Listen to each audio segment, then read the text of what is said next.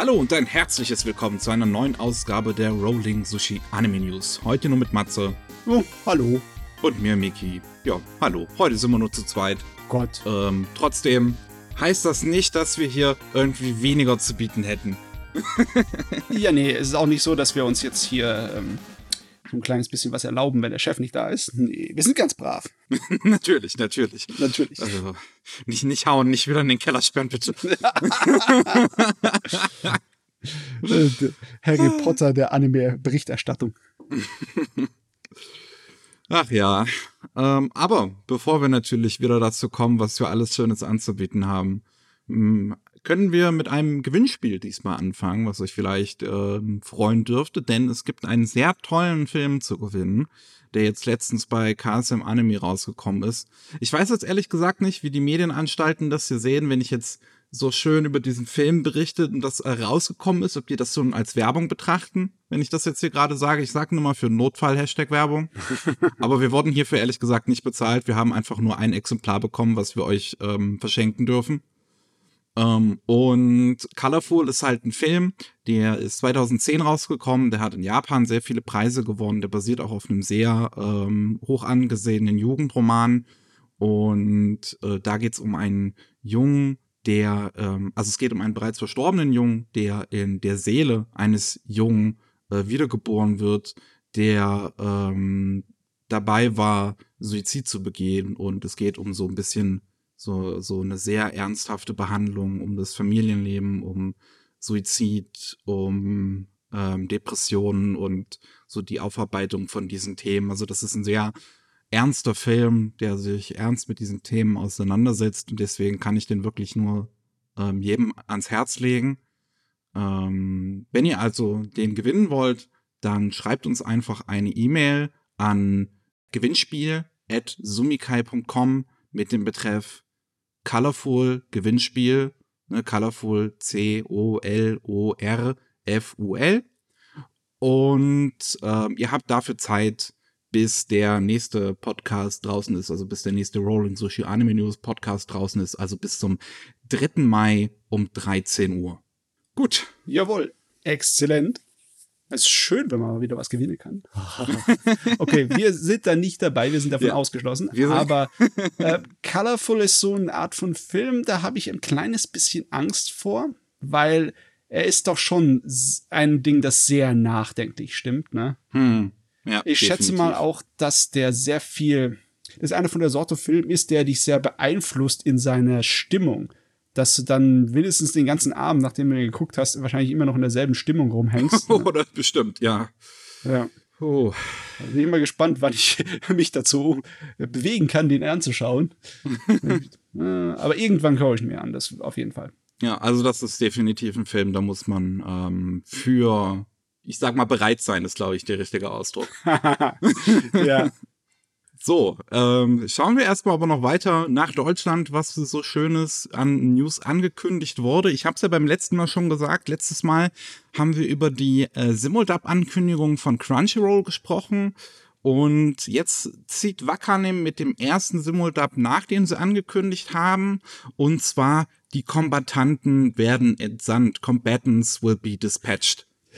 Und äh, das ist das aktuelle Werk, also das ist ein neues Werk von dem Autor von Konosuba und äh, läuft in der aktuellen Saison und ähm, 14 Tage nachdem eine Folge rausgekommen ist in der Omo-Fassung, gibt es dann auch direkt eine Version äh, auf Deutsch, also ähm, mit, mit deutscher Synchronisation. Jo. Also, ich bin immer noch unzufrieden mit der deutschen Übersetzung des Titels, aber das Design die sie für den Titel ge gewählt haben, weißt du? Ja. Das ist genial. Das ist cool. das ist echt mal. Da hat jemand ein Logo designt, das ist fein. Ja, schön, dass sie ein deutsches Logo auch dazu gemacht haben. Mhm. Allgemein, also bei Wakanim muss ich wirklich Lob aussprechen, dass sie sich das auch trauen, ähm, den Anime deutsche Titel zu geben. Wenn man das sieht man viel zu selten. Und ich mag das tatsächlich, wenn man einen Titel, also es gibt einige Werke, bei denen ich durchaus finde, wo deutsche Titel gut passen. Ja, es ja. gibt so ein paar. Ne? Äh, Nur halt der nicht unbedingt, ehrlich gesagt. ja, sie hätten sie halt nicht das Englische als Vorbild nehmen sollen. Ne? Ja.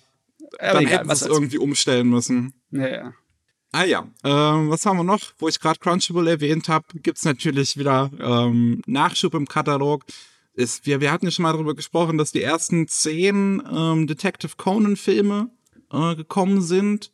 Und jetzt gibt's unter anderem die nächsten sechs Detective Conan-Filme. Also das müsste jetzt elf bis sechzehn sein.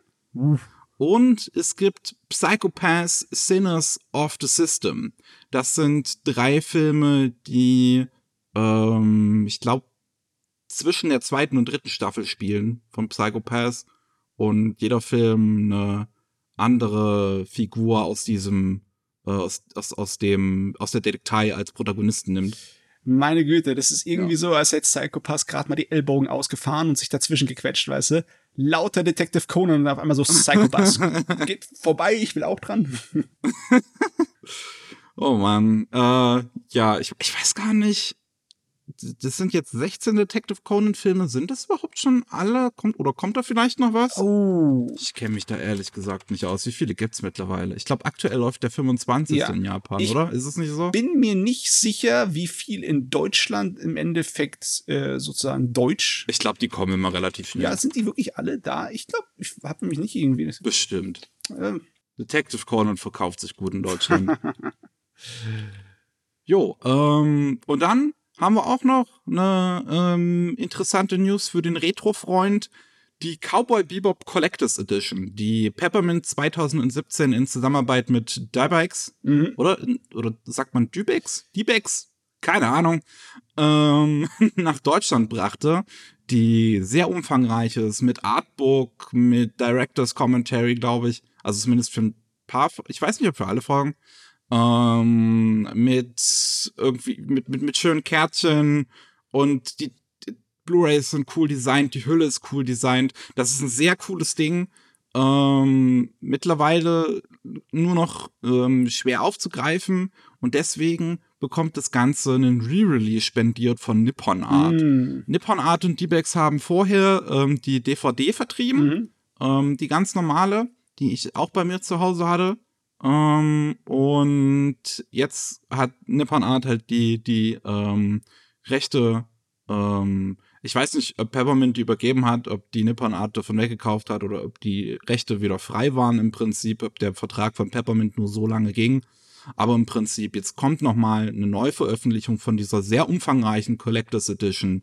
Ähm, wer also vorher noch nicht die Chance hatte, ähm, kann sie sich dann ab 5. August 2021 erneut dieses Riesending äh, auf Blu-ray ins Regal stellen. Ja, ich habe die Dings, äh, die äh, DVD-Spezialausgabe äh, von Debex bei mir im Regal stehen und die Blu-ray-Ausgabe ist im Endeffekt sehr ähnlich. Sie hat äh, so ziemlich genau dasselbe Menge an Extramaterial.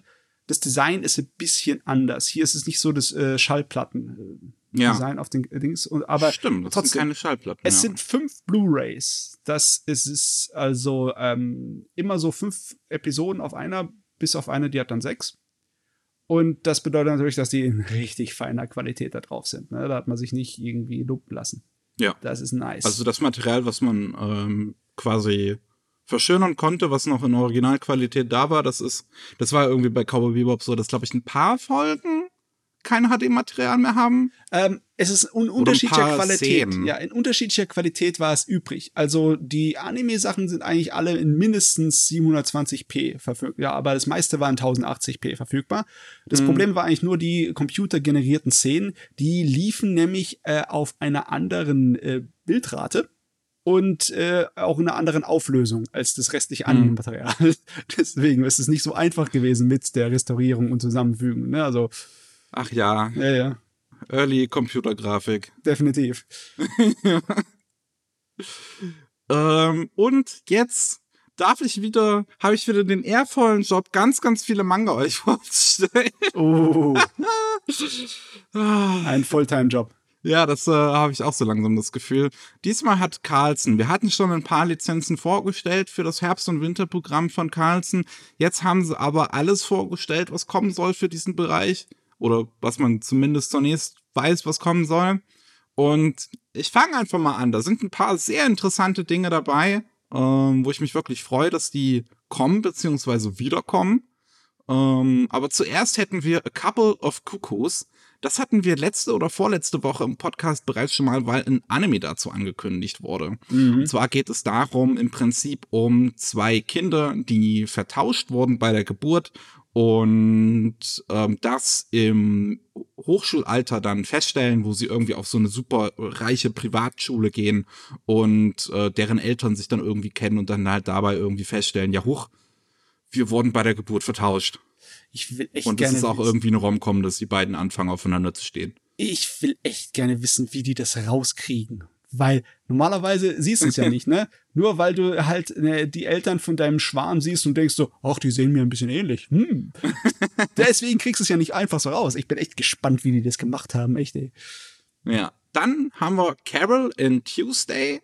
Ähm, kommt November 2021, basiert natürlich auf dem Originalmanga von äh, Watanabe und seiner Frau. Und wo es im Prinzip um zwei Musikerinnen geht, die versuchen in einer Welt, wo die meiste Musik nur noch von KI geschrieben wird, ähm, die Liebe für handgeschriebene Musik in den Leuten wieder aufzuerwecken. Ist eine sehr schöne Geschichte. Ich bin mal, weiß nicht, wie gut die als Manga letztlich funktioniert, weil dann natürlich die ganzen, ganzen Musikparts nicht drin sind. Ja, das ist so eine Sache. Ne?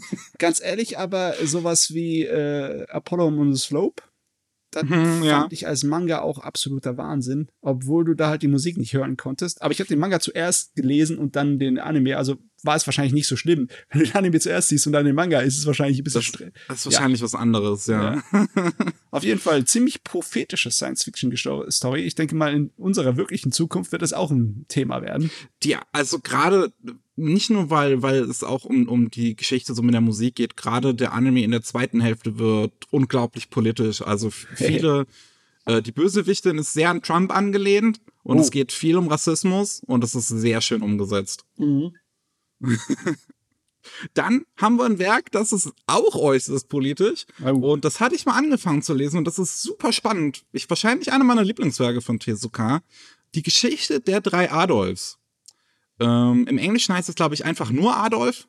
Ähm, und wie gesagt, das wird von ähm, Osamu Tezuka geschrieben, einer der größten Legenden der Anime- und Manga-Welt. Und da geht's halt um drei Figuren, die den Namen Adolf tragen im Jahr 1900, ich glaube 36, mhm. wo die Olympischen Spiele in Deutschland stattfinden. Und das ist eine super spannende Geschichte, weil es auch nicht nur auf diesen Nationalsozialismus in Deutschland eingeht, sondern einer der wirklich wenigen Werke ist, der auch auf den Nationalsozialismus in Japan eingeht. Mhm. Ähm, ja, bei Japan benutzt man halt das Wort Nationalsozialismus nicht, eher sowas wie ja. äh, Militärfaschismus, aber äh, weiß, was du meinst, ne, ja. Ja, also deswegen wirklich, ich freue mich sehr.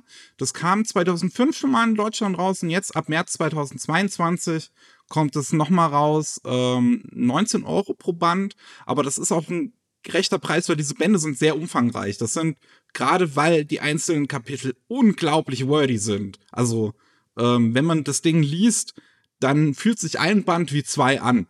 ja. Das ist unglaublich, dass Tezuka so viele unterschiedliche Stories geschrieben hat. Egal, ob es äh, Sachen sind für Kinder oder völlig abgedrehte äh, Science Fiction oder auch Horror-Stories. Hm. Sehr unterschiedlich. Teilweise hat er ähm, Mangas, da wird seitenlang kein einziges Wort gesprochen und dann erschlägt er dich hier mit einem Tarantino-mäßigen Feuer an Dialogen. ja. ja, also alles dabei, wirklich im Endeffekt. Also ja, also deswegen wirklich ganz große Empfehlung meinerseits. Ähm, dann passend dazu Fangirl. ich identifiziere mich mit diesem Manga. das ist okay. Okay, jetzt wird's ein bisschen. Äh, also allein die Entstehungsgeschichte davon ist auch relativ interessant. Das ist im Prinzip von einer US-amerikanischen Autorin geschrieben, bebildert von einer Südkorean südkoreanischen Zeichnerin basierend auf einem amerikanischen Roman. Also das basierend auf amerikanischen Roman, das ist schon richtig klassisch, ne? Da haben sie aller Ghibli gemacht, das passt schon. Und es geht eigentlich ist es halt gar nicht mal so ein kompliziertes Setting oder sowas. Letzten Endes geht es halt einfach um eine Frau, die super gerne, äh, die ist totale Bücherwurm, die ist auch Fanfiction-Autorin und die liebt besonders eine Show namens Simon Snow. Und schreibt ganz viel ähm, Fanfiction dazu und ihre eigene Geschichte. Und ähm, jetzt geht sie auf die Uni und versucht im Prinzip ihr Leben ähm, in der Uni mit irgendwie neuen Freunden, neuen Bekanntschaften unter einen Hut zu kriegen mit ähm, ihrem Riesenhobby für Fanfiction. Hm, ja. Das wäre mal was, ne? Ich bin zwar seit Ewigkeiten, seit vielen Jahren aus der Fanfiction-Gemeinde raus, aber jedes Mal, wenn ich das auch nur höre, klingen bei mir die Glocken, weißt du? Da, da hast du doch mal Jahre drin verloren in dieser äh, Angelegenheit, ne? hm. Ja, ich hatte auch mal mit Fanfiction angefangen. Das ist, das ist, das ist glaube ich, heutzutage auch irgendwie, irgendwie Standard, dass jeder mal mit Fanfiction anfängt. Oder Berührung zumindest hatte, ne? Ja. Auf jeden Fall. Ähm, dann haben wir Forest of Rabbits. Das kommt ab Februar 2022 raus. Das ist eine Boys Love Geschichte, auch mit im Prinzip einem sehr simplen Plot. Es geht halt um zwei Jungen, sind einander verliebt. Es gibt einen Junge, der dabei Angst hat, das offen zuzugestehen und um, ja, um deren Liebe geht es im Prinzip. Wahrscheinlich so ein bisschen auch um öffentliche Wahrnehmung, weil sie sich dann immer heimlich treffen, weil, wie gesagt, die eine Figur will sich irgendwie nicht outen. Äh, was auch verständlich ist in Japan. Ja, also äh. das Cover, ja, das drückt einem direkt aufs Auge. Die zwei Jungs auf unterschiedlichen Seiten des Maschendrahtzauns. Im Endeffekt ja. ist nicht viel, was sie davon abhält, aber sie kommen trotzdem nicht aneinander ran. ja. Dann haben wir H.G. Wells, Der Krieg der Welten. Ähm, es gibt ähm, so eine Gruppe an Mangaka in Japan, die sich irgendwie zur Aufgabe gemacht haben, ganz viele ähm, große Weltliteratur in Manga umzusetzen. es gibt zum Beispiel auch schon sehr viele Lovecraft-Geschichten mittlerweile als Manga. Das ist nice. Und von der gleichen Gruppe kommt jetzt halt äh, diese Krieg der Welten-Umsetzung, die dann ab März 2022 rauskommt und basiert halt wirklich auf diese auch ursprünglichen Fassungen dieses Radiodrama von H.G. Wells aber ganz ehrlich, ähm, Krieg der Welten ist doch sowas von Anime. Das, das passt doch. Es sind Biomechas. Mm, ja, irgendwie passt es tatsächlich. Dann haben wir Jossi, der Tiger und die Fische. Der Tiger. Tiger, ja, jawohl. Der Tiger und die Fische. Das Englische ist stark in dir. ich weiß auch nicht warum, aber ähm, das bekommt oder hat einen ähm, Film letztes Jahr bekommen. Und wahrscheinlich auch deswegen kommt jetzt die Manga-Fassung davon nach Deutschland ab Dezember 2021. Es geht um ein Mädchen, was seit sehr langer Zeit, ich glaube seit Geburt an, im Rollstuhl sitzt. Und ihre einzige große Leidenschaft ist das Malern. Und ähm, ihre Großmutter trifft gleichzeitig auf einen Jungen, dem dessen Traum es ist, ein Auslandsstudium in Mexiko zu machen. Und er versucht sich über ganz viele äh, kleine Nebenjobs über Wasser zu halten. Und dann trifft die Großmutter jenen Jungen und stellt ihn als Haushälter ein. Und dabei freunden sich dann Jossi und dieser Junge an. Hm. Ja. Ich kann mich erinnern, dass äh, das äh, Thema und die Prämisse bei dem Film mich schon interessiert hat. Aber bisher habe ich es also eigentlich wieder vergessen. Es ist schön, dass es jetzt wieder auftaucht. Ich bin ähm, auch gespannt drauf. Also ich freue mich auch sehr auf den Film. Ich glaube, Kase bringt den dieses Jahr noch auf Disc raus, deswegen äh, schöne Sache auf jeden Fall. Dann haben wir Kleiner Tai und Omi Sue, süße Katzenabenteuer, das ab November 2021 rauskommt. Und es geht im Prinzip um eine ruhige, ältere Hauskatze, die ein friedliches Leben lebt, bis dann irgendwann der junge Kater Tai dazukommt und ein, ja, ähm, sehr abenteuerlustiger, sehr aktiver kleiner Kater ist, der ähm, das Leben der alten Hauskatze Sue ein wenig neuen Wind beschafft. Also ganz ehrlich, mit dem Blick von der alten Hauskatze kann ich mich identifizieren. Das ist äh, es, ist, es, sieht auch, es sieht sehr knuffig aus. Es erinnert mich sehr an. Ah, wie heißt das nochmal? Dieser andere große Katzenmanga. Es gibt einige. Ah, ja, Chi ich war weiß, das, glaube ich, einfach ja, nur. Ja. Äh, der Stil erinnert mich sehr daran.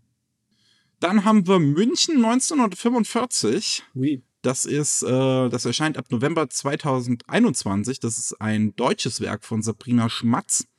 Und der ist auch, es ist auch sehr interessant. Also, ähm, da freue ich mich auch tatsächlich mal, dass ein deutscher Manga so ein sehr um, anderes Thema auch mal nimmt. Ich habe so das Gefühl, dass viele deutsche Manga versuchen, so den klassischen schonen Manga so ein bisschen nachzueifern und sich deswegen auch manchmal so ein bisschen zu verlaufen und sich deswegen manchmal ein bisschen verlaufen.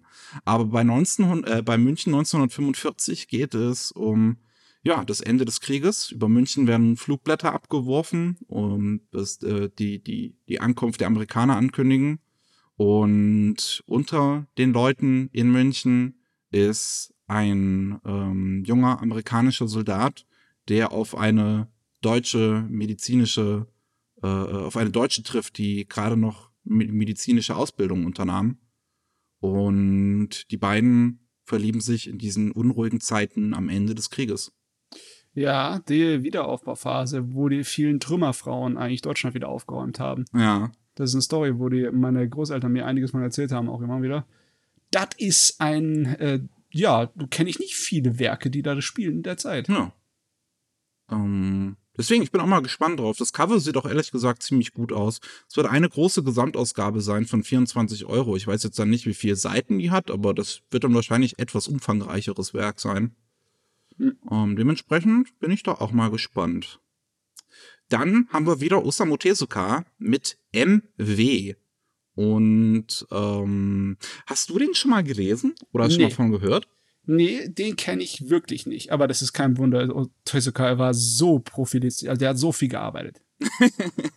der hat so viele Mangas gemacht. Ja. Das kommt in Deutschland äh, Dezember 2021 raus für 28 Euro und das enthält die drei ursprünglichen Bände alle in einem Buch.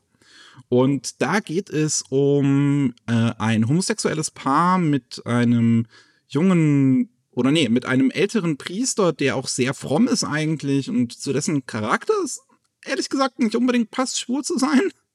Gerade für diese Zeit. und äh, um dessen Freund, der ein sehr psychopathischer, sadistischer Killer ist. Ja, okay. Der ähm, auch immer die Gestalt dann annimmt von den Frauen, die er tötet. Was? Ja. ähm, ja. Also im Endeffekt ist es so ein äh, Slasher-Film. Nur aus der Sicht von den Bösewichten? Okay. Äh, ja, ich, also ich weiß nicht, vielleicht wird das für der ganze, ich, ich habe ihn jetzt halt auch noch nicht gelesen, deswegen, ich könnte mir vorstellen, dass es wahrscheinlich aus der Sicht des Priesters erzählt wird. Hm. Und ähm, wie er halt über, ja, mehr und mehr über das Leben seines Freundes herausfindet. Bin ich mal gespannt. Ja, mal sehen. Dann haben wir Ran und die graue Welt. Das ist ein Manga, der in Japan schon etwas länger läuft. Ähm, in Deutschland kommt der ab Februar 2022 raus und es geht um eine Zauberfamilie, in der Ran ein neues Mitglied geworden ist und sie ähm, aber nicht unbedingt die größten Kräfte zu haben scheint, aber sie möchte halt unbedingt große, ähm, super, mega tolle Hexenfrau werden. Hm. Und ähm, äh, wenn ich mich jetzt richtig erinnere, ach genau, sie, sie, sie findet ein paar Sneaker, das sie anzieht und wird dann plötzlich zu einer superkräftigen Hexe mit dem Nachteil, dass sie äh, zu einem den, den Verstand eines Kindes annimmt. Äh, das ist, äh, ja, das ist ein bisschen nachteilig. Ui. ja, also. ja, also müssen sich dann äh, die, äh, die Eltern mit einem äh, Kind in erwachsenem Körper rumschlagen, das unglaublich starke magische Kräfte hat. Das hört sich nach Arbeit an. ja. Ähm, bei Carlson läuft Dragon Ball ja sowieso schon ganz gut. Gerade kommt ja auch schon seit längerem der Re-Release von dem äh, ursprünglichen Dragon Ball, den ich tatsächlich auch sammle. Ähm, und jetzt kommt ab März 2022 Super Dragon Ball Heroes Big Bang Mission. Okay. Das ist die Fortsetzung zu Super Dragon Ball Heroes Mission Dunkles Dämonenreich. Und ich schätze mal, das sind, das ist halt einfach äh, ähm, der Manga, der auf diesem Spiel basiert. Ich glaube, das war ein Spiel, Super Dragon Ball Heroes. Auch so ja, ein Handy-Game irgendwie kann sein. Auf jeden Fall ist das nicht ähm, Originalkanon, weil da sind gleich auf dem Cover zu sehen äh, Varianten aus Dragon Ball GT, dieser äh, oh. etwas kürzeren und weniger beliebteren äh, Nachfolgerserie zu Dragon Ball Z aus den 90ern. Hm. Und da hatten die so eine Verwandlungsform, wo sie ähnlicher waren ihrer Affenform mit ihren Schwänzen, ne? der, der vorne drauf ja, stimmt, Und die sind ja. dann nie wieder vorgekommen. Das ist äh, laut Toriyama, also ist nicht sein Originalkanon. Und ja, anscheinend hm. schmeißt es das da mit rein. Ja. Es wird auch nicht von Toriyama übrigens gezeichnet, das von, von Yoshitaka Nakayama mhm. wird das gezeichnet, der diese Super Dragon Ball Heroes Manga zeichnet. Ja, dementsprechend für Dragon Ball Fans bestimmt was ja, zu definitiv. holen. Ja. Dann haben wir Tomie, das kommt ähm, im Januar 2022 als große Deluxe-Edition für 34 Euro raus, wie auch schon die, äh, Carlson das mit, was war das äh, hier, ähm, mit den Kreisen, mit den Kringeln. Ah, ja, ich weiß, was äh, du meinst. Ähm, auch von Junji Ito, ne? Ja, auch ein Junji Ito-Werk. Uzumaki. Uzumaki, genau. Da hatten sie das auch schon mal gemacht. Da habe ich diese Deluxe-Edition auch in meinem Schrank stehen. Ähm, und jetzt kommt halt Tomi, auch ein Junji Ito-Werk, wo es um eine wundervolle, bezaubernde Frau geht, die jeden Mann um den Finger wickeln kann und alle ihre Männer aus irgendeinem Grund zu Mördern werden und sie immer wieder ja danach zu neuem Leben erwacht. Also oh ja, okay.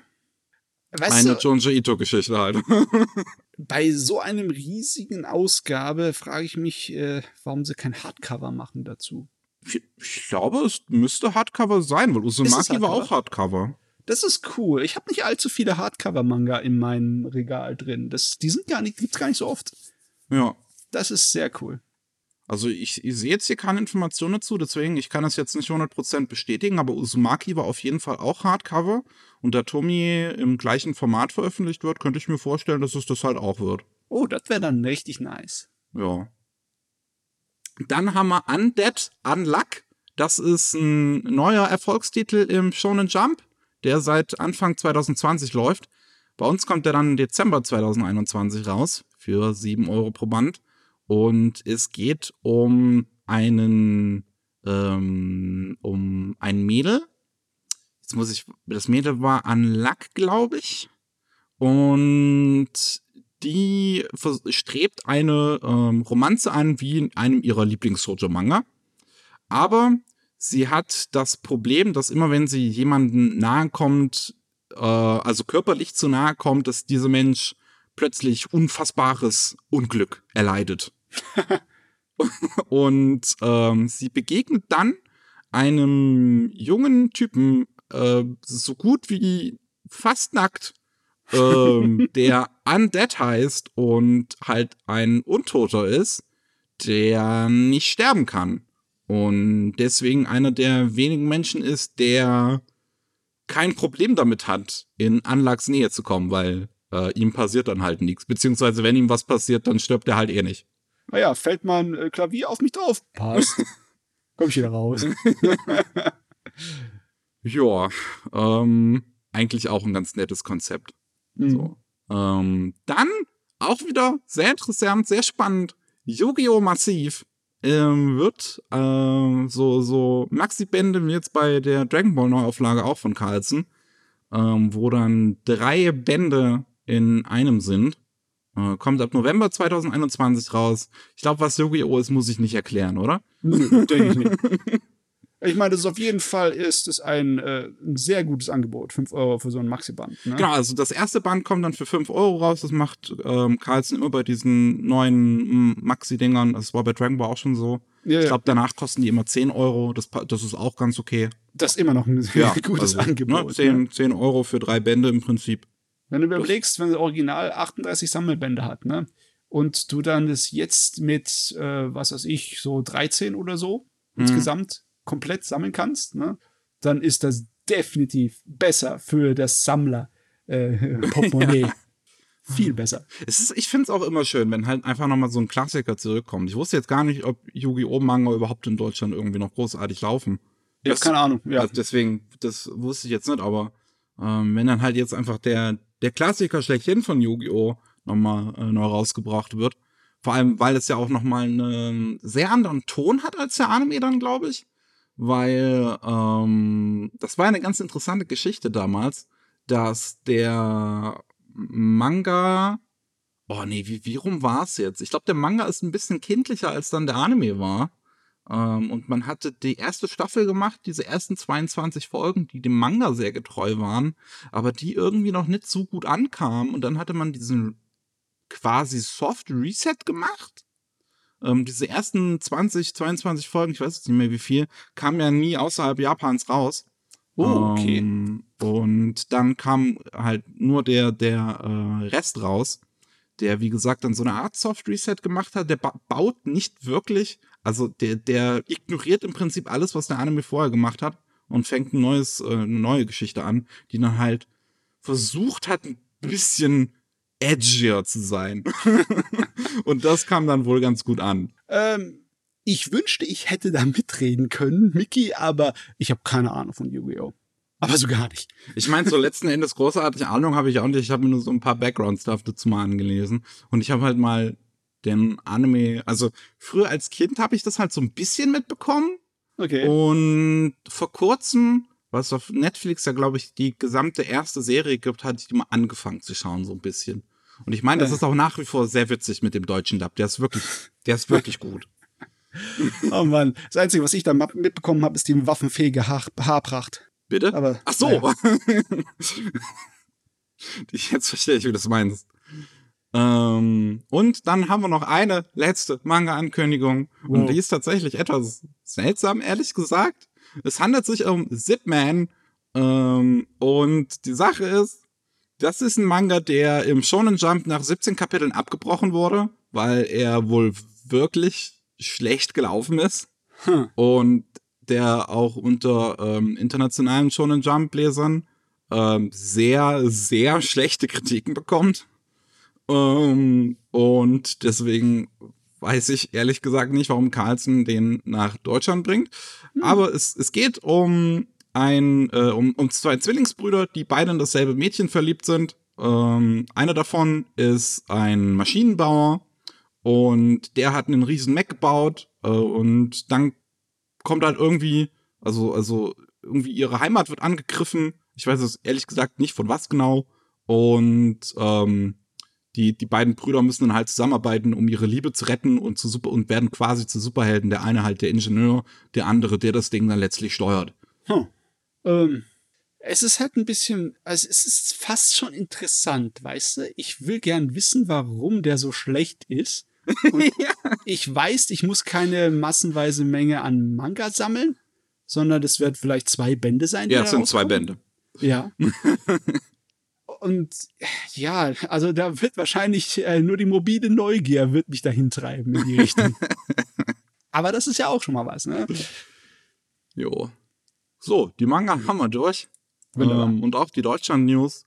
Bevor wir dann jetzt aber zu Japan so wirklich kommen und zu den ähm, tollen News gibt es leider wieder zwei Todesmeldungen, die wir verkünden müssen. Zum einen ist der Regisseur ähm, Osamu Ka äh, Kobayashi äh, gestorben im Alter von 57 an äh, Nierenkrebs. Er war Regisseur von Paradise Kiss und Beck und war ein wirklich sehr angesehener Mann in der Szene. Ich habe ähm, am Tag, wo sein Tod angekündigt wurde, wirklich sehr, sehr viel auf meine Timeline dazu gesehen. Ähm, von jetzt auch irgendwie internationalen Comiczeichnern, aber halt auch viel von ähm, japanischen Animatoren und anderen Regisseuren und sowas, die ähm, ihm alle, ähm, ja, die, die alle halt geschrieben haben, was für ein toller Mann der war. Und dementsprechend ist es, ja, schon schade verkünden zu müssen, dass er halt äh, viel zu jung gestorben ist mit 57. Aber wie gesagt, er hat wirklich tolle äh, Anime auch gemacht. Also wenn man ihm Tribut zollen möchte, dann sollte man definitiv mal Beck ähm, als ein sehr toller Musikanime anschauen. Ja, oder Paradise Kiss als ein sehr toller ähm, Show, nicht, ich glaube nicht mehr Shoujo, sondern wie heißt nochmal das Erwachsene? Jose, ja. Äh, als ein, ja, Jose. Äh, Der ist auch wirklich gut. Der ist wirklich gut. Paradise Kiss ist von derselben Autorin, Original-Manga wie im Nana. Nur Paradise Kiss ist abgeschlossen. Das hat schon mal einen Vorteil. Und es hat diese gesamte, die Ästhetik, diese Punk-Ästhetik und hm. diese, ja, das sind alles Künstler da drin und äh, die Erwachsenen, äh, Beziehungen da drin. Ich finde das eigentlich was super. Und auch der Anime ist klasse. Der hat klasse Musik und klasse Design. Das ist erste Sahne. Und es gibt sowieso, wenn du dir die ganze Liste runterguckst, was der alles gemacht hat, da hat er in vielen Sachen seine Finger drin gehabt. Ja. Zum Beispiel auch in äh, Pantheon Stocking. Da hat er im Endeffekt für die zehnte Episode so ziemlich alles übernommen. Der hat das Setting designt und äh, sich äh, ausgedacht dazu. Der hat äh, die äh, Schlüsselanimation dazu gemacht, Regie geführt, die Storyboards gemacht, alles. Im Endeffekt ist Episode 10 von Pantheon Stocking with Gardebelt komplett sein eigenes Ding mhm. gewesen. Und ja, er hat auch bei vielen mitgemacht, halt bei ja. der neuen Lupin-Serie, bei der neuen Dororo-Serie, halt massenweise Zeugs hat er gemacht. Auch bei Gurren Lagann war er dabei. Ja, deswegen, wie gesagt, das war ein sehr angesehener äh, Mann in der Anime-Szene. Ähm, auch recht angesehen ist äh, Fumio Hiso Matsu gewesen, der im Alter von 77 gestorben ist. Ähm, er war äh, Assistent von Osamu Tezuka für eine sehr lange Zeit und hat unter anderem auch selber den Manga äh, Boken Kabutincha ähm, gemacht, der auch einen Anime bekommen hat. Ähm, Englisch, ich weiß nicht, ob es der offizielle englische Titel oder einfach eine Übersetzung ins ist. Adventure on the Gabotin Island, mhm. wie man ihn dann nennen würde. Ähm, ist auch schon ein sehr altes Werk. Ähm, und äh, ja, wie gesagt, er hat sehr viel äh, mit Osamu Tezuka zusammengearbeitet. Er hat äh, Character Design und Key-Animationen für ähm, viel älteren Kram übernommen, wie äh, Shonen Ninja Kase no Fujimaru. Ähm, also auch ein älterer äh, TV-Anime. Also zu seiner Zeit, so in den 60ern, ähm, ist er gemeinsam mit Tezuka ähm, eine relativ einflussreiche Person gewesen, eigentlich. Gerade auch, ähm, er war sehr fokussiert auf so ähm, auf so Historiendramen mhm. und ja. ähm, auch auf so ähm, ähm, Real, Realhistorie. Und ähm, er war auch der erste Mangaka, der die Records of Ancient Matters ähm, komplett in Manga-Form adaptiert hat. Die Records of Ancient Matters sind so ziemlich das jüngst oder das älteste japanische klassische literarische Werk, so ein bisschen. Ja. Das ist ein bisschen die japanische Mythologie, mythologische Entstehungsgeschichte, so ein bisschen ja. bibelartig.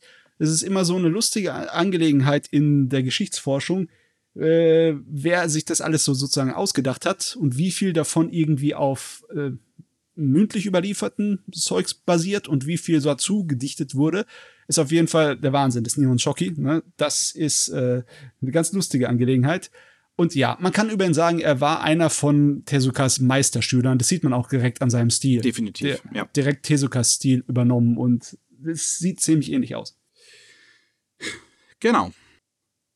Und ähm, jetzt, wo wir das hinter uns haben, Kommen wir mal zu den neuen Anime, die angekündigt wurden innerhalb der letzten Woche. Und die erste News darunter ist eigentlich schon relativ interessant und witzig. Es geht im Prinzip um einen Anime, der am 1. April bereits angekündigt wurde, aber keiner hat's geglaubt. ja, was der 1. April war. und zwar Kaginado ist ein Crossover-Anime, der die ganzen Key äh, äh, beziehungsweise ähm, Visual Novels in ein Universum steckt. Also da ist dann ähm, Little Bus ist dabei, Rewrite, Kanon, Clanat, äh, was ist noch? R, genau.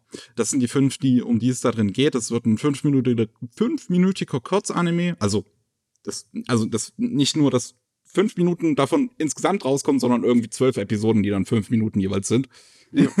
so in dem Sinne. Und das wird jetzt im Rahmen eines Online-Events von Key nochmal extra bestätigt, dass ja, das ist tatsächlich ein Anime, der rauskommt. Das war kein April-Scherz. Ah. Und das ist schon eine sehr lustige News. Ähm, das Opening wird wieder beigetragen von Lia, die bereits bei äh, Angel Beats auch mit am Opening äh, gearbeitet hat, beziehungsweise das gesungen hat. Und ähm, ja, ich als großer Key-Fan würde mal sagen, dass ich mich da schon drauf freue. Ja, es ist aber bezeichnend, dass die Leute es als April-Scherz genommen haben, dass äh, solche Crossover-Universen nicht so oft passieren im Anime-Bereich. äh, früher war es ein bisschen einfacher in der Lizenz Wild-West-Welt, aber da sind auch nicht so viele da, die mir einfallen würden. Hm. Höchstens da diese, diese Rally-Geschichte mit den ganzen alten AIC und Ganon-Sachen. Da war eine Menge Science-Fiction-Zeugs, das sie zusammengeschmissen haben und die durften halt so eine Wüstenrally veranstalten. Das war auch sehr lustig. Und natürlich äh, Clamp, die haben halt ihr eigenes riesiges Universum ja. einfach genommen und gesagt, ja, äh, wir lassen unsere Hauptcharaktere durch Parallelwelten springen und dann treffen sie lauter Charaktere aus unseren Geschichten und Alternativfassen von ihnen. Bei, bei Tsubasa Chronicle war das ja, ne? Und ja, ich finde sowas immer cool. Dazu brauchst du natürlich auch etwas, ein Franchise oder beziehungsweise ein Hersteller, der genug Material hat, wo seine Leute drin rumspringen könnten. Ja. Weißt du, wer das auch machen könnte? Kyoto Animation. Oh, definitiv. Die könnten sich diesen Spaß ebenfalls ja. erlauben und die Leute würden voll drauf abfliegen. das, das auch, ja. Ähm, jo. Oh, also ich, ich freue mich auf jeden Fall auf Kago, ähm, Kaginado. Das startet im Oktober dann 2021. Und ja, also es sieht nicht so ganz aus wie so ein klassischer, wirklich so mega Online-Billo-Kurz-Anime-Short, was dann irgendwie so als Special neben drei für irgendein TV-Anime gemacht wird, sondern mhm. es sieht, es, es, es sieht schon ein bisschen hochwertiger aus zumindest, auch wenn es nur Chibi-Designs sind. Aber ja, ja, ja, Chibi kann auch gut sein. Ja. Dann haben wir Build Divide das ist direkt wieder ein Multimedia-Franchise, was Aniplex angekündigt hat. Äh, und in Zusammenarbeit mit Lidden Films will man da auch direkt ein Anime zu machen. Und das ist äh, ein Versuch, mal wieder ein Kartenspiel aufzubauen, ähm, wo es letzten Endes um eine Stadt geht, so eine ja, sehr moderne Science-Fiction-Stadt, so ein bisschen Cyberpunk-Elemente, äh, die von einem in Anführungszeichen König regiert wird. Und die Legende besagt es, dass wenn man den König von New Kyoto besiegt, man einen Wunsch, egal welchen, wahr werden lassen kann. Also versucht ein Junge, sich an die Spitze des Kartenspiels zu kämpfen und den König zu besiegen. Ich wollte mir eigentlich die Fate Stay Night Vergleiche sparen, aber wenn ich dann den Trailer mehr reingucke, kann ich es einfach nicht mehr. Ich meine, der, beschwört da ein Mädel mit Waffe und die sieht irgendwie aus, als könnte direkt aus dem Fate-Universum kommen. Ja, schon ein bisschen. Das einzige Unterschied ist, dass das Design-Fokus definitiv Neonfarben ist. Oh ja, ja. Aber nur Neon, überall.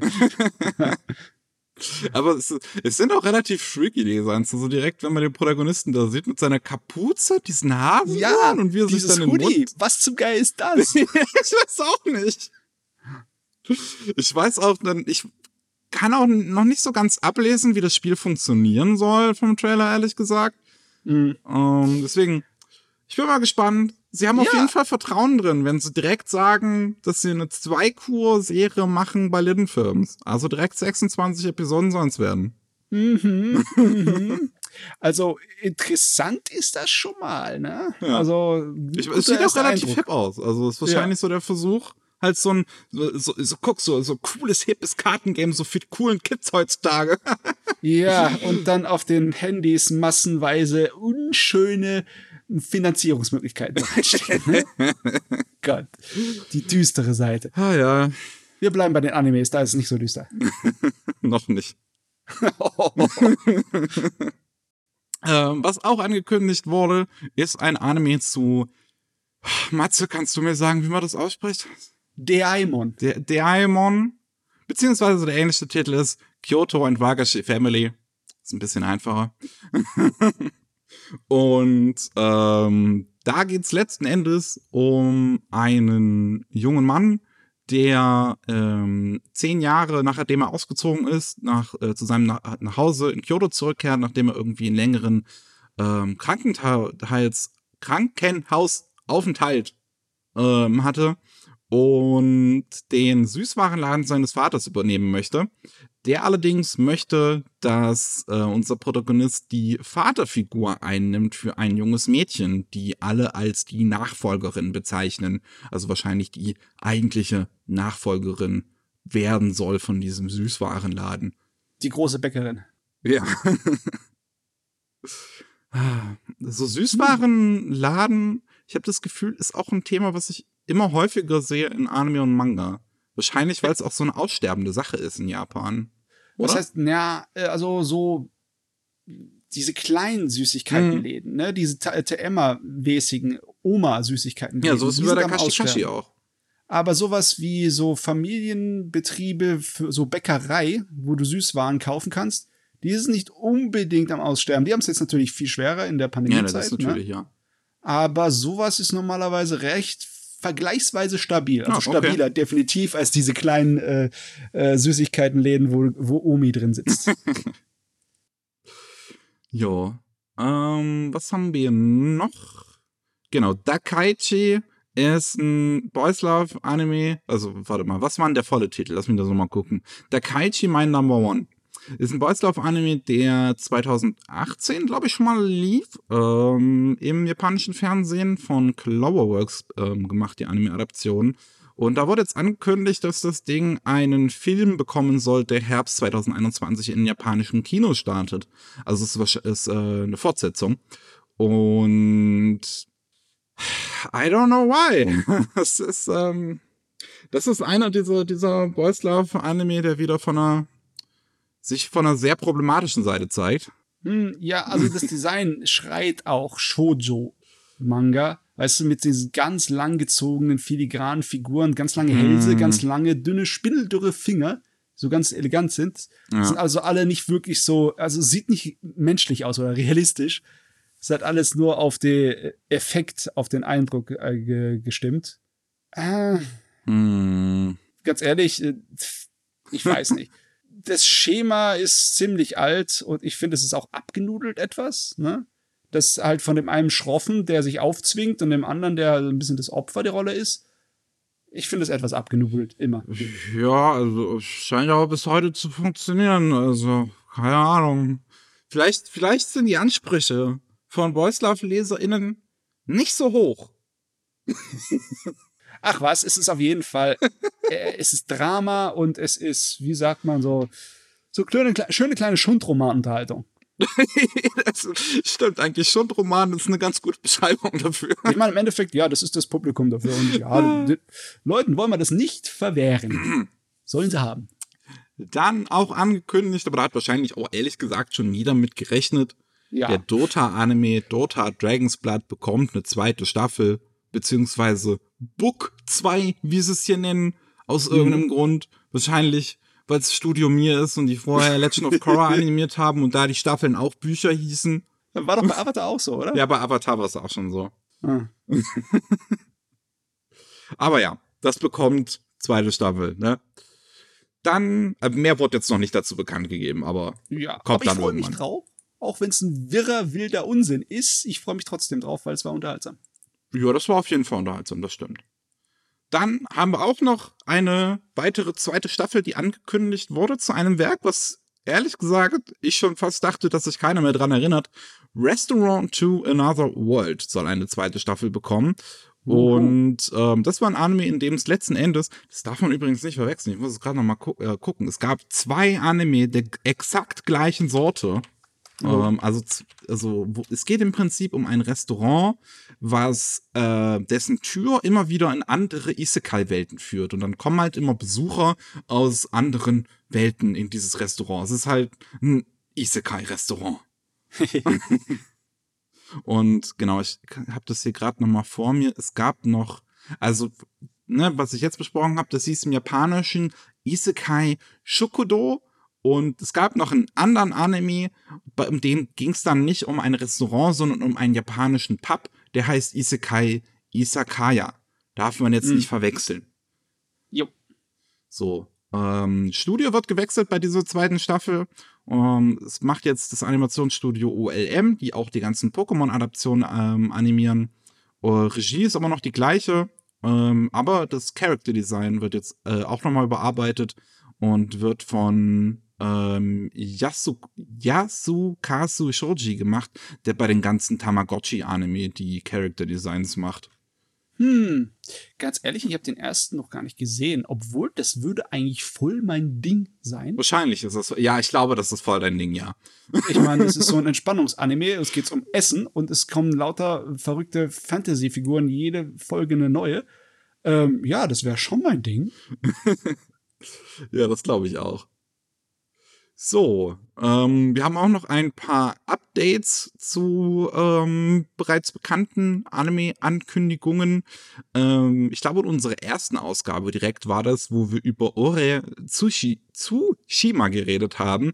Ein ja. ähm, Anime über eine etwas ältere Katze, ähm, beziehungsweise, also eigentlich ein Manga, der halt eine Anime-Adaption bekommt, über eine etwas ältere, dickliche Katze, die, wie soll ich das beschreiben? Die Katze ist so ein bisschen full of everything. Also, die, die, die hat keinen Bock mehr. Die hat einfach keinen Bock mehr. Sie ist die japanische Version von Garfield mit einer viel kühleren Stimme, weil äh, sie hat die Stimme von Bato und es, ich hab's mir vorgestellt, wie geil das ist, aber der Trailer, Alter, es ist viel besser, als meine Fantasie es mir ausmalen konnte. Ja, es ist jetzt ein erster Trailer rausgekommen, der auch schon sehr witzig aussieht.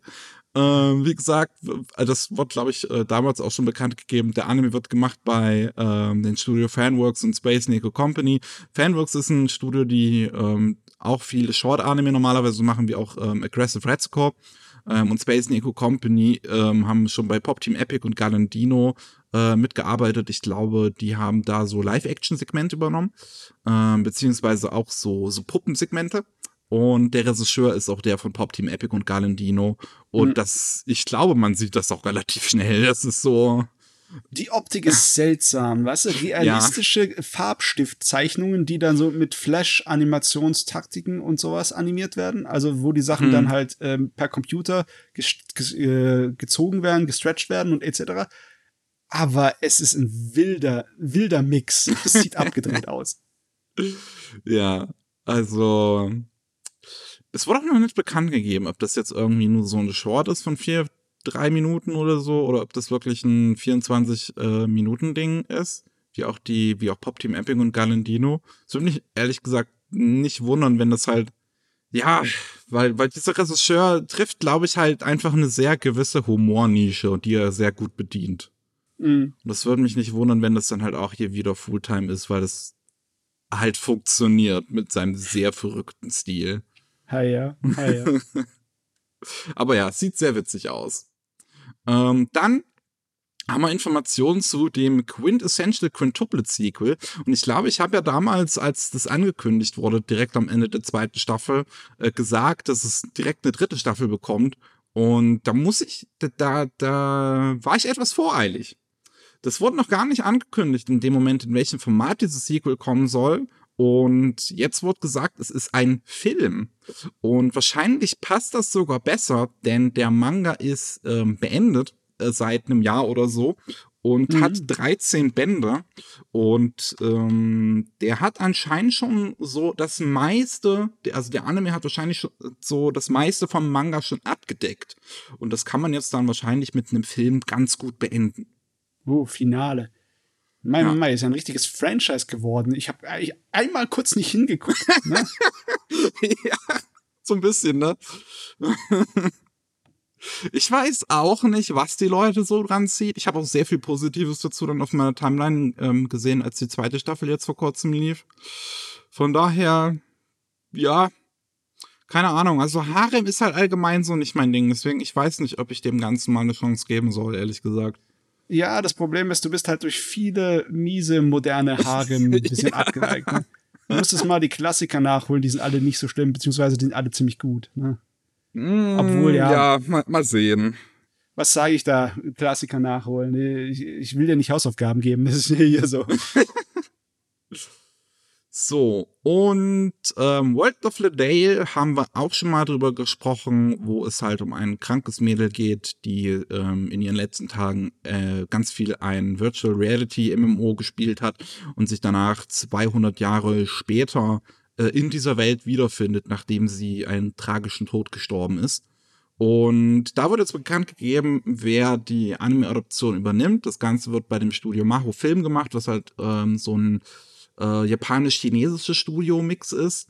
Und Regie geführt wird es von Takeyuki Yanase, der auch im Studio bereits If It's For My Daughter I'd Even Defeated Demon Lord die Regie übernommen hat. Ähm, ja, dementsprechend kann man eigentlich eine okaye Qualität so rein visuell vermuten. Halt nichts, was einem vom Hocker haut, aber was halt passt. Ja, das erwarte ich jetzt auch gerade. Ja. Äh, klar, das sind natürlich nur die Eindrücke, die durch die Namen hier so erweckt werden, aus Erfahrung her. Aber ich glaube nicht, dass da was rauskommt, was einen Wow-Faktor über 9000 hat. ja. So, wir haben noch ein paar ähm, andere Anime-News, die sich halt nicht unbedingt zuordnen ließen. Ist, äh, und unter anderem haben wir Anime Limited, die ähm, in Schottland gestartet sind und sich jetzt äh, zur Aufgabe gemacht haben, ihre globale Position immer weiter stärken zu wollen. Die haben sich Miles Thomas rangeholt, der vorher Community Marketing Leiter bei Crunchyroll war und das anscheinend auch sehr erfolgreich gemacht hat. Der wird ähm, also er hat einige Awards für seine äh, Aufgabe da bekommen und ist jetzt Chief Marketing Officer bei Anime Limited, die, wie gesagt, jetzt halt groß expandieren wollen und nicht nur Anime in, im englischen europäischen Bereich, also in Großbritannien und Schottland und Irland ähm, veröffentlichen wollen, sondern halt ähm, dann wahrscheinlich auch in die USA ziehen wollen und damit hm. mischen wollen. Und ich kann mir durchaus vorstellen, dass ähm, das in näherer Zukunft, gerade weil es bereits Lizenz, Lizenzen in halt England, Irland, Frankreich übernimmt, dass es irgendwann auch nach Deutschland geht. Hm. Ich hatte mir jetzt gerade erst gedacht, dass die deutschen Veröffentlichungen, also die deutschen Publisher dann irgendwie so denken, oh mein Gott, schon wieder irgend so einer aus England, der die verdammten Dinge billiger als wir anbietet. ich meine, äh, viele Jahre mhm. hat das der Anime-Fan halt gemacht, um sein Portemonnaie zu schonen, ne? Ich meine auch heutzutage noch, also die englischen Releases sind halt einfach so viel günstiger. Was natürlich ja. auch einfach daran liegt, dass die in England halt nicht nochmal extra Synchros machen müssen, weil die sind dann halt nee. schon in den USA gemacht worden. Ist halt auch der große Nachteil. Deutsche Synchro gibt's da nicht und deutsche Untertitel wahrscheinlich auch nicht. Ja. Also, was heißt wahrscheinlich? Mit ziemlicher Sicherheit nicht. ja, ja ähm Jetzt ist halt erstmal noch schwer einzuschätzen, was genau sie halt vorhaben. Sie haben, wie gesagt, sie haben das jetzt halt so angekündigt. Wir haben jetzt hier den, den Miles Thomas rangeholt und wollen jetzt hier ganz groß werden. Ob das dann natürlich letzten Endes auch funktioniert, ist halt eine andere Sache. Deswegen bleibt das halt abzuwarten. Ja. So, ähm, auch ganz interessant, jetzt Big West äh, hat jetzt so langsam angefangen, mit ihrer großen Makros-Offensive, nachdem sie jetzt endlich möglich ist. Yay. Und ähm, hat auch angekündigt, dass sie wirklich alle äh, Anime von Makros, die nach 1987 rausgekommen sind, äh, international ähm, veröffentlichen wollen. Haben jetzt angefangen mit ähm, The Super Dimension Fortress Macross Flashback 2012 äh, das auf YouTube zu stellen, was da für eine äh, bestimmte Zeit auch sein wird. Das ist ein 30-minütiger Film, der so ein bisschen ein Makros Best-of ist. Ja, es sind im Endeffekt Musikvideos ja. zu Makros. Ähm, es ist aber auch Material da drin, das du nirgendwo anders findest. Extra dafür gezeichnet. Oh, okay. Aber das meiste ist einfach äh, Bildmaterial aus dem Makros-Film und anderen Serien, dann Musikvideos draus gemacht. Mhm. Besonders zum Originalfilm. Genau. Das haben die halt, wie gesagt, das haben die jetzt online gestellt. Das könnt ihr auf deren YouTube-Channel von Big West ähm, euch angucken, solange es noch online sein wird. Ähm, ich glaube, ein Enddatum habe ich jetzt zumindest noch nirgendwo gefunden. Ähm, ja, einen Monat, glaube ich, wollen sie es anwenden. Ja. Und ähm, ne? Also ihr könnt euch jetzt darauf freuen, dass halt Macross, auch der neueste Film, der jetzt in Japan noch rauskommen soll, Macross der ältere Movie Absolute Life, das wollen die Big West, das wollen die weltweit überall anbieten. Ähm, ich kann mir dann durchaus vorstellen, dass es halt in Deutschland in irgendeinem Streaming-Anbieter ähm, dann landet, in irgendeinem Paket. Ja. Und äh, gleichzeitig arbeiten sie aber auch auf den Release ähm, von Videospielen und Spielzeugen und anderem Merchandise hin. Ähm, was ich auch sehr cool finde. Es gibt einige, also ich weiß halt nicht, ob die Spiele gut sind, aber ich habe ein paar interessante Makros-Spiele mal gesehen, sagen wir es so. Äh, auch also, für heutige Systeme noch das Einzige, was ich weiß, aber das ist nur Hören sagen, das einzig gescheite Makros-Spiel war ein PlayStation 2-Spiel, das nicht aus Japan rausgekommen ist. Ich meine, die sind alle nicht aus Japan rausgekommen. nee, tatsächlich. Äh, es gab mal ein Spiel, das wurde dann auch unter dem Robotech-Namen äh, im englischsprachigen Bereich ver ver verteilt. Ja. Ich habe dann heute oder gestern früh, ich weiß es nicht mehr, auch einen Kommentar von Shoji Kawamori auf Twitter gelesen, ähm, der sich halt auch sehr erfreut dazu geäußert hat, zu diesen Ankündigungen mhm. von Big West, der halt auch so gesagt hat, so, so endlich, endlich könnt ihr mal mein Anime gucken. Und das ist natürlich, das ist natürlich eine sehr schöne Sache. Das ist auch ganz süß irgendwie, dass er das auch auf Englisch ja. getwittert hat. ähm, wo wir bei, bei Twitter und Regisseuren waren, die sich äußern, ähm, bei Stars Align ist das gleiche passiert, auch auf Englisch tatsächlich. Ähm, der Regisseur Kazuki Akane hat ähm, auf, auf, auf Twitter so ein bisschen über die Zukunft des Projekts gesprochen von Stars Align. Das war ja damals eine, ja, sehr tragische Angelegenheit irgendwie, was mit dem Anime passiert ist. Das war als 24 Episoden Anime geplant und die Story wurde auch bereits so halt geschrieben und dann wurde halt während der Produktion ähm, gesagt, nee, wir machen doch nur zwölf. Und mhm. äh, dann konnte man auch den Anime nicht mehr irgendwie umschreiben oder so, weil halt die ersten Folgen schon gemacht wurden und das jetzt gar nicht mehr ins Pacing irgendwie passte, das jetzt noch irgendwie zu ändern. Und dementsprechend haben wir bisher halt nur einen halben Anime im Prinzip gesehen. Ja, und, und, die Tragödie hört da nicht auf, ne? Ich meine, der war zwar von den Kritikern äh, relativ gelobt, ja. aber auf dem Publikum aber ein Kassenschlager war er nicht. Ja, er hat sich auch nicht wirklich gut verkauft und auch in Deutschland haben wir noch keinen Disc Release oder so angekündigt, was ich mir echt wünschen würde, weil halt seriously, Stars Align, der ist richtig gut. Also der ist wirklich gut geschrieben und der hat der tolle auch Animationssequenzen in diesen Tennis-Matches und der greift soziale Themen auch auf, die in Japan, wo sich halt andere Leute in Japan nicht so rantrauen, die irgendwie so zu besprechen. Und das ist mhm. also auch ähm, eine non-binary Nebenfigur, so Geschlechterrollen, mit denen wird gespielt. Du hast aber auch so diesen Vater vom Protagonisten und dass der halt das ähm, Sozialsystem von Japan immer wieder ausnutzt, um halt herauszufinden, wo jetzt unser Protagonist wieder wohnt und dann wieder zu denen hingeht und die Mutter zusammenschlägt und ihn irgendwie schlägt. Und das ist alles so eine ah, unangenehme Geschichte auch, weil das halt so greifbar ist, weil es so in der Realität Realität begründet ist. Mhm. Und ähm, seitdem der Anime jetzt zu Ende gelaufen ist, arbeitet der Regisseur halt ne, natürlich irgendwie stark daran, irgendjemanden zu finden, irgendeinen Produzenten oder so, der noch den Rest des Anime finanzieren würde, was halt bisher einfach leider noch nicht passiert ist. Und das ist, das, das, das tut mir echt weh. So, er, er hat auf Twitter mhm. halt geschrieben, wie gesagt, ne, er, er sucht und da hat aber halt einfach noch niemanden gefunden. Aber er hat sich zur Aufgabe gemacht, wirklich, das ist sein festes Ziel, dass egal in welcher Form, aber dass diese Geschichte irgendwann eines Tages zu Ende erzählt wird. Und das will ich ja. auf jeden Fall sehen. Natürlich wandert sofort der erste Gedanke zu sowas wie eine Schwarmfinanzierung, ne? so Crowdfunding. Solange das Eisen noch heiß ist, solange die Leute sich noch dran erinnern, mhm. ne? solange es noch davon Fans gibt, die das befürworten würden, aber du kannst natürlich nicht einfach so über Crowdfunding genug Geld zusammenstaffen. Gerade für, für so eine zwölf Folgen Serie, das wird schwierig. Nee, das geht nicht. Du kannst vielleicht für sowas wie eine Promo-Angelegenheit äh, Geld zusammensammeln, für mhm. so eine, dass du eine Episode produzierst, die du zu Leuten bringst.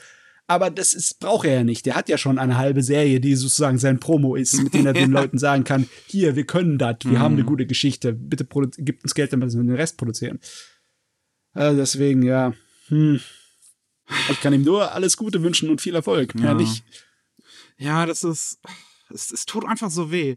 Also gerade weil auch letztes Jahr war das so ein kleiner ähm, Kurzfilm, den nochmal auf YouTube rausgebracht hatten. Der hatte ähm, Footage aus der 13. Episode genommen, die ja dann nie rausgekommen ist letzten Endes. Aber halt Footage, was sie halt schon gemacht hatten. Ähm, ja. Und ähm, das war halt als so kleiner ja, Fanfilm gedacht, so ein bisschen. So ein kleines Interesse anlocken, so. Ja. Und ähm, das haben anscheinend auch ein paar Leute falsch verstanden, dass das jetzt irgendwie ein Trailer wäre für eine angekündigte Fortsetzung oder irgendwie sowas. Aber das war halt wirklich nur so ein kurzer ähm, Fan-Movie, so, so haben sie es genannt, ja. genau, der ähm, halt Material gezeigt hat, was sie halt noch übrig hatten. Ja, so ein Promo-Filmchen. Ja, Ey, ich, ich drück dem Typen echt die Daumen, dass er, dass es halt irgendwie noch schafft, da die, die zweite Hälfte, den Rest der Geschichte zu erzählen. Ich will das, ich will das einfach sehen. Das war, das, das, das ist ein Anime, den will ich zu Ende erzählt sehen. Ach man. Auf der anderen Seite haben wir eine Fortsetzung, die sich viele Leute wahrscheinlich nicht wünschen.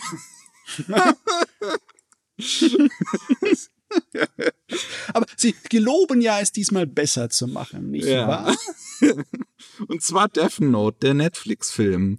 Ähm, es war ja, war ja eine ganz interessante Angelegenheit damals. Ähm, ja. Ähm, und man hatte relativ früh danach angekündigt, dass man an einer Fortsetzung arbeitet, wo bisher nichts weiter zu passiert ist. Wahrscheinlich, weil man sich auch nicht unbedingt traut. Vielleicht auch, weil die Pandemie die Produktion ein bisschen schwer macht. Ja, ähm, auch. Und man hat jetzt, ähm, also der, der neue äh, Drehbuchautor von dem Sequel hat jetzt schon mal ein bisschen so drüber geredet. Das ist Greg Rousseau, der arbeitet auch an dem Drehbuch vom neuen Mortal Kombat und vom neuen Resident Evil Film. Ähm, und ist halt, ne, ist noch ein relativ junger Mann in der Filmwelt, also noch relativ frisch drin. Und äh, der hat ein Interview gegeben auf der Webseite We Got Discovered, wo er gesagt hat, dass er sich bei dem Sequel-Film mehr an dem Ursprungsmaterial vom Manga orientieren will. Also an, ne, an der Manga-Reihe. Wie das Ganze funktionieren soll, weiß ich jetzt aber ehrlich gesagt nicht. Also ob man da auch, also er, er hat ja selber gesagt, so wenn es ein Sequel-Film ist, wie willst du jetzt ein Sequel machen, was sich näher an dem Original orientiert, zu halt einem Film, der das halt gar nicht getan hat? Hm, also entweder so stillschweigend ignorieren, was der letzte Film getan hat, ne, und direkt in die äh, neue alte, die neue alte Continuity reingehen, oder es irgendwie zurechtbiegen. Und dann ist die Frage, kriegen sie das hin ohne bei Star Wars 9? Oh, ja, das, ja, das ist natürlich ein gutes Beispiel. Manchmal ist zurechtbiegen unglaublich, kann unglaublich nach hinten losgehen. Ja. Ja, das ist, das ist spannend. Da wüsste ich jetzt nicht, was ich zu erwarten habe. Ja. Ah. Ich glaube, also, wer auch genau das machen soll, wurde jetzt noch nicht so viele Details bekannt gegeben. Man weiß halt ihn jetzt als Drehbuchautor davon, ob jetzt Adam Wingard zurückkommen wird ähm, der äh, damals Regie geführt hat, weiß man jetzt nicht. Ich kann es mir auch ehrlich gesagt nicht vorstellen. Der hat jetzt zuletzt ja diesen ähm, dritten Godzilla-Film von Legendary Pictures gemacht. Äh, wie, mhm. wie, wie ist jetzt nochmal hier? Einfach, das war glaube ich einfach nur Godzilla vs. King Kong. Ähm, den hat er Regie geführt und jetzt arbeitet er an einem Thundercats-Film. Thundercats in Real.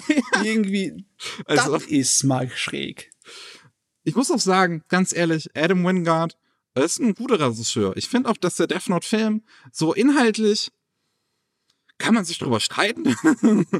Aber ich fand den so rein von der Inszenierung, finde ich, ist es eigentlich auch ein guter Film. Okay. Yep. Also, wenn ich mal ganz ehrlich bin, Hot Takes hier, ich weiß, wahrscheinlich kriege ich jetzt ganz viele Nachrichten. Aber so rein inszenatorisch finde ich, ist Adam Wingard wirklich ein guter Regisseur. Auch seine Filme, die er vorher gemacht hat, Your Next und The Guest, fand ich großartig. Okay, ja. alles klar. Ah ja. ja, dann enden wir mal mit versöhnlichen Worten. Das sind, hier die. Das ist auch so eine Sache. Ich weiß auch ehrlich gesagt nicht. So, ich, ich, ich weiß nicht, ich verstehe das manchmal nicht, was da bei Netflix gegreenlightet wird. Warum greenlighten den Sequel dazu? ich weiß es nicht. Wahrscheinlich waren die Aufrufzahlen ziemlich gut. Das kann ich mir vorstellen. Ja, wahrscheinlich. Na gut. Das war's aber dann wieder von den Anime News. Ähm, vergesst unser Gewinnspiel nicht, ne? Zu Colorful, wenn ihr den gewinnen wollt, einfach eine E-Mail an gewinnspiel.sumikai.com mit dem Betreff Colorful Gewinnspiel und da habt ihr Zeit bis zum 3. Mai 13 Uhr. Ansonsten, wenn ihr mehr von uns hören wollt, haben wir natürlich den Anime Slam Podcast, der alle zwei Wochen mittwochs erscheint, wo wir im Detail über Anime und Manga reden, die wir in letzter Zeit geschaut oder gesehen, nee, geschaut oder gelesen haben. So ist richtig. Genau. Und äh, falls euch Japan interessiert, könnt ihr auch in den normalen Rolling Sushi Podcast reinhören. Der erscheint jeden Mittwoch. Und da geht es halt um Politik, Wirtschaft und Soziales aus Japan. Ähm, wenn ihr nicht an einen Podcast gebunden sein wollt, was das angeht, könnt ihr auch einfach auf sumikai.com gehen und da Jap Japan-News in Textform lesen. Das war's dann von unserer Seite und man hört sich beim nächsten Mal. Jo, bis dann. Ciao. Tschüss.